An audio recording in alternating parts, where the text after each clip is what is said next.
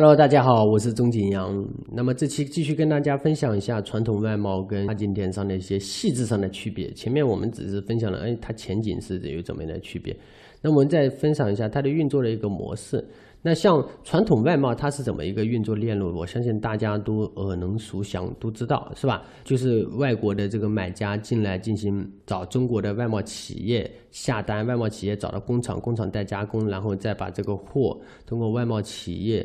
海运的各种方式运送到外国的这个呃关口，然后这个外贸外国的购买商他直接将这个产品接进到自己的市场，然后批发给各个下级。代理商或者说批发给各个超市这么一个链路，大概的链路啊。OK，那么跨境电商它整个链路又是怎么样？它其实就是我们中国的这个工厂或者中国的这个贸易商、中国的个人，甚至中国的创业者，或者说是中国的这个兼职创业者，他将这个产品直接用软件将这个产品图片，包括各种详情的信息采集上传到国外的跨境电商平台。然后呢，国外的这个用户他会在平台上进行逛啊，就像我们逛淘宝一样，看到了之后他直接下单。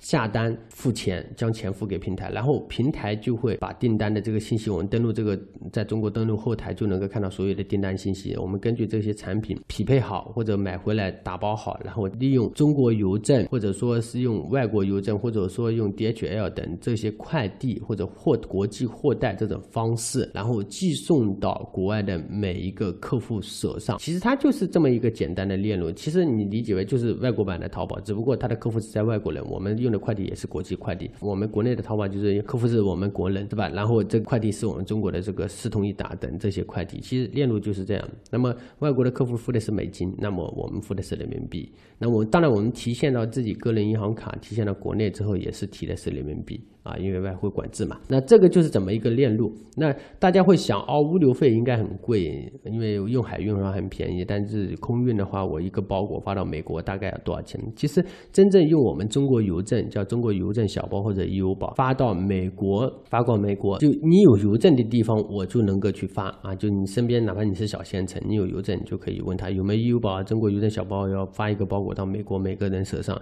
他就可以帮你揽收发走。那很多人可能都不知道中国邮政有。这么一项业务啊，OK，那么呃发到美国的话大概是八十块钱一公斤，那我像我们的折扣的话，我们能达到八点四折、八点三折，有的时候八点五折、八点六折，那么就是等于说它八十块钱一公斤行业国家标准价，但是它每个邮政它。每个地方的邮政，它可以给你打一些折扣，根据你的订单量了。那么这个时候就是基本上的话，能低的话能达到六十多块钱，六十四、六十五左右一公斤。平常的话，一般都是七十多块钱一公，那就是这么一个链路。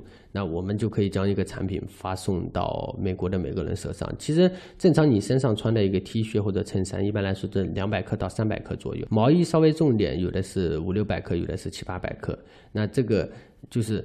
你可以非常简单清晰的明白两百克大概有多少，就是你发一件 T 恤到美国每个客户的手上，基本上只要二三十块钱人民币的一个费用，甚至你发一个五十克以下或者三十克以下的耳环，或者说配饰发到俄罗斯，然后用中国邮政小包，甚至能达到三块五一票，是不是跟国内的快递一样的价格？虽然慢一点啊，但是它能够到。这个就是全球商业化之后的快递物流的方便，这个实惠性。说呃，我国内发很快很便宜，真的很便宜，可能几块钱全国包邮。但毕竟是我们是出国了，出到海外去了，是吧？所以整体来说，相对于匹配来说，还是非常的便宜。整个国际的物流体系。好，今天呢就跟大家在物流上跟大家聊聊传统外贸跟这个我们跨境电商的物流上面的一些简单的区别。好，非常感谢，谢谢大家，我是钟景阳。大家如果说想要相互探讨或者了解更多的跨境电商知识，可以直接找我或者加我微信 s u n 三四五六六八八，谢谢大家。